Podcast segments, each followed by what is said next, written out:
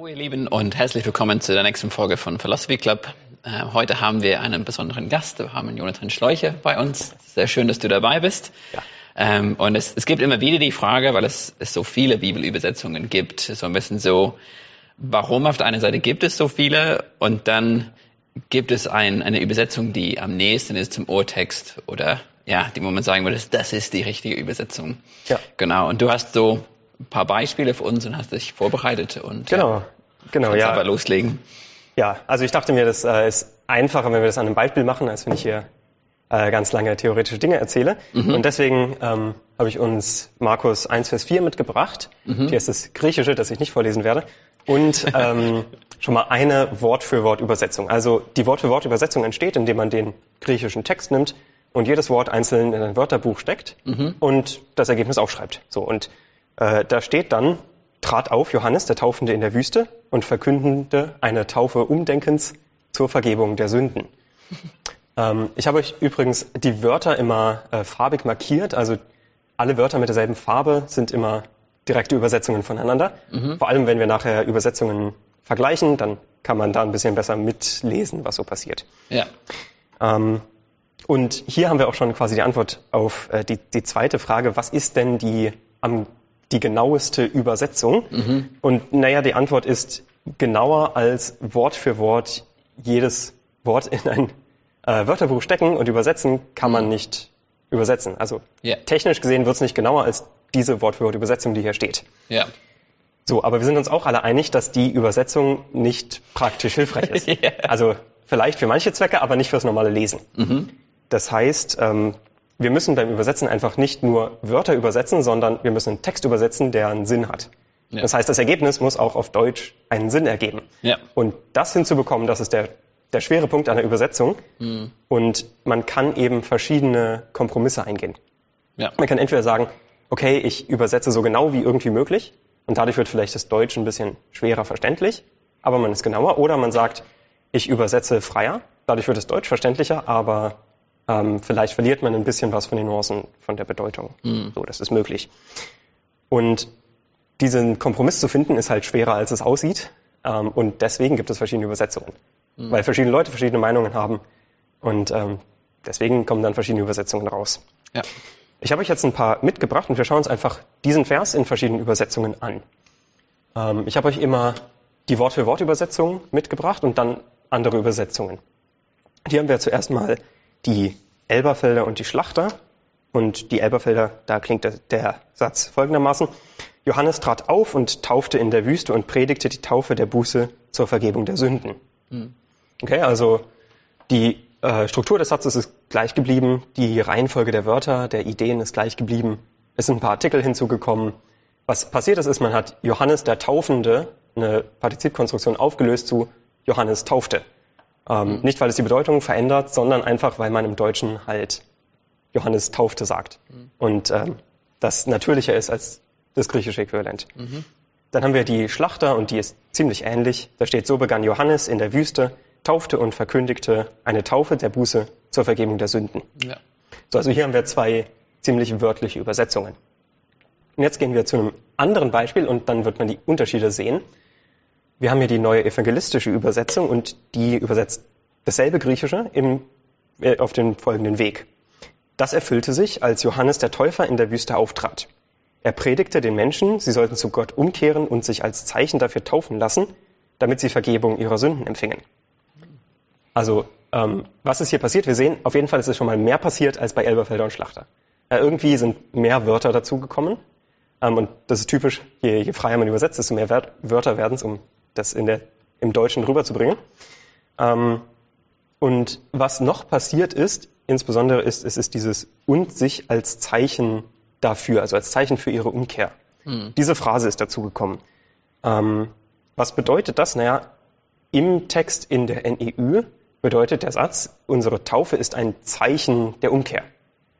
So, und wir würden alle zustimmen, dass es so ist, aber das ist halt nicht im griechischen Text drin gewesen. So, also die Übersetzer haben gesagt, okay, um den Satz verständlicher zu machen, fügen wir diese Interpretation hinzu, damit es einfach einfacher wird. Naja, aber der griechische Text hat das halt nicht gesagt. Mhm. Also man könnte sagen, hier ist so ein bisschen eine Interpretation in die Übersetzung mit eingegangen. Mhm. Und das ist eines der Probleme, das auftreten kann mit Übersetzungen mhm. und wo man dann halt vorsichtig sein muss. Ja, also ähm, man muss sich bewusst sein, wir arbeiten mit Übersetzungen. Ja. Und da können eben solche Dinge passieren. Ja. Gut, und jetzt habe ich euch noch eine andere Übersetzung mitgebracht, nämlich die Hoffnung für alle. Und die lese ich auch einfach mal vor. Dieser Bote war Johannes der Täufer. Er lebte in der Wüste und verkündete den Menschen, die zu ihm kamen, kehrt um zu Gott und lasst euch von mir taufen, dann wird er eure Sünden vergeben. Ja, also auch hier, wir haben alle Ideen übersetzt. Ja, Umkehr wurde übersetzt, Taufe wurde übersetzt, ist alles da. Aber der Satz ist, hat eine komplett andere Struktur.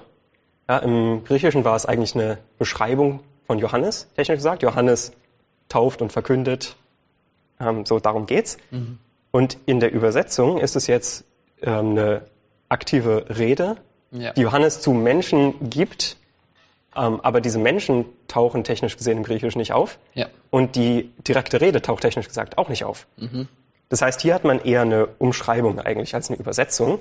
Und das ist auch nicht zwingend schlecht und das ist kein böser Wille von der Hoffnung für alle. Ja. Also die Hoffnung für alle hat, hat eine Fußnote, einen Kommentar, wo eine wörtlichere Übersetzung drinsteht. Aber man gibt halt im Haupttext so eine Umschreibung der Ereignisse, damit Leute mitkriegen, was da los ist und was da passiert. Ja. So, und es, das hat seinen Zweck und das ist für manche Zwecke gut, mhm. aber man muss sich halt bewusst sein, dass sowas passiert. Ja.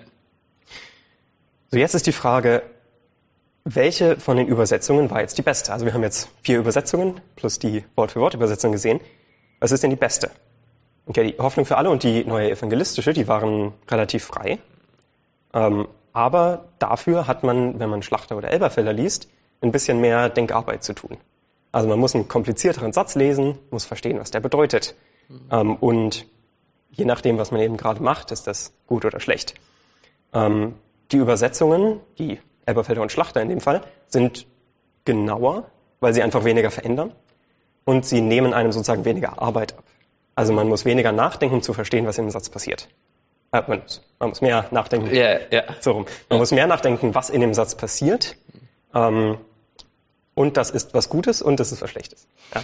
Also man muss mehr nachdenken, das ist natürlich, keiner will nachdenken, mhm. aber man muss mehr nachdenken und deswegen ist man gezwungen, wirklich zu verstehen, was der Text eigentlich sagt. Und das ist was Gutes. Ja, das stimmt. Und jetzt muss man sich überlegen, äh, was will ich denn? Und bevor ich dazu noch einen Kommentar mache, schauen wir uns eine Liste von ein paar Bibelübersetzungen an. Einfach nur, um einen Überblick zu geben, ähm, welche Übersetzungen sind eher wörtlich, welche sind eher weniger wörtlich. Das sind immer nur Tendenzen, aber hier ist einfach mal eine Liste. Wir haben Elberfelder, Schlachter, Einheitsübersetzungen, Zürcher, die sind alle relativ wörtlich. Ähm, Menge und Luther auch mit ein paar Abstrichen. Ähm, und auf der anderen Seite von dem Feld haben wir zum Beispiel neue Genfer, neue evangelistische und dann gute Nachricht, neues Leben, Hoffnung für alle. So diese Übersetzungen sind eher frei mhm. und neigen eher dazu zum Schreiben als direkt zu übersetzen. Ja. Und jetzt ist also die letzte Frage, okay, aber welche Bibel soll ich denn jetzt lesen? Ja. So. Ähm, und ich werde dir die Frage nicht beantworten. ähm, aber ich habe trotzdem ein paar Tipps. So, das, mhm. das erste ist fürs private Lesen, keine Ahnung, vielleicht für eine stille Zeit. Ähm, wenn du dich einfach schwer tust, komplizierte Übersetzungen zu lesen, dann nimm halt eine einfache. Da ist nichts falsch dran. Ja? Mhm. Dafür sind die gemacht. Ähm, sei dir bewusst, dass eine Übersetzung ist, aber es ist, spricht nichts dagegen, ja. eine gute Nachricht zu lesen oder sowas. Mhm. Ähm, auf der anderen Seite für ein, ich sag mal, tiefereres Studium, wo man wirklich einen Text nimmt und sich fragt, okay, was bedeutet der denn ganz genau, was sind die Nuancen? Da ist es viel einfacher, das zu tun, wenn man eine wörtlichere Übersetzung hat. Ja. Das sollte dann die Tendenz sein. Mhm.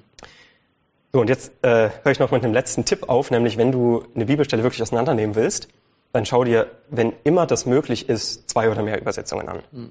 So, weil dann kann man vergleichen, okay, hier haben verschiedene Leute versucht, dasselbe zu übersetzen. Und wenn die alle dasselbe sagen, dann ist es wahrscheinlich eine gute Übersetzung. Mhm. Und wenn die sich unterscheiden, dann weißt du, okay, hier muss ich mehr nachdenken, was der Vers sagt.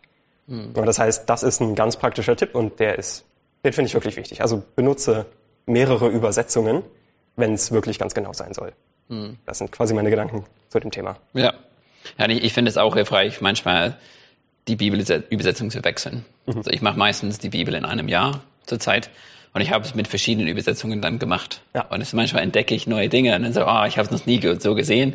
Habe es dann manchmal verglichen. Ich habe so, okay, ich weiß, warum ich es nie so gesehen habe, weil es hier so ein ja, bisschen ja. interpretiert ist. Aber es ist manchmal, ich lese es auch manchmal auf Englisch statt auf Deutsch. Und es ist auch manchmal spannend, so ein bisschen zu gucken, okay, was fällt mir jetzt auf, wenn ich in eine andere Übersetzung lese? Auf jeden ähm, Fall, ja. Das finde ich auch gut. Ja. Und ich weiß für mich auch so, was du sagst, so, es ist nichts Schlimmes dran, was Einfaches zu lesen, vor allem wenn du es nicht verstehst. Also ich habe Theologie studiert und wir mussten ganz viele Bibelverse auswendig lernen. Und ich habe am Anfang Schlachter, also ich konnte nicht so viel Deutsch, also genug um zu studieren, aber es war nicht perfekt. Und ich habe ganz viele Bibelstellen in Schlachter ja, auswendig ja. gelernt. Ähm, aber ich habe das Deutsch nicht immer richtig verstanden. Und dann habe ich die Wörter von diesen Übersetzungen einfach in meine normale Redewendung benutzt. Zum Beispiel, ich, ich kann mich daran erinnern, meine Frau hat mich gefragt, ob ich gut geschlafen habe. Und ich habe gesagt, ja, ich fühle mich so erquickt, weil ich so voll war mit so Schlachterdeutsch. Genau. Und irgendwann habe ich gewechselt auf neue Genfer Übersetzung. Und obwohl es mehr Worte hat, war es leichter für mich, es auswendig zu lernen mhm. und zu prägen. Aber so, wie du sagst, dieses mich richtig damit beschäftigen, und richtig zu fragen, was heißt das genau? Ich fand das gut so mit den Wortwörtlichen. Ja, ja genau. Super. Super. Vielen Dank. Schön, dass du da warst. Gerne. Und schön, dass ihr auch dabei wart.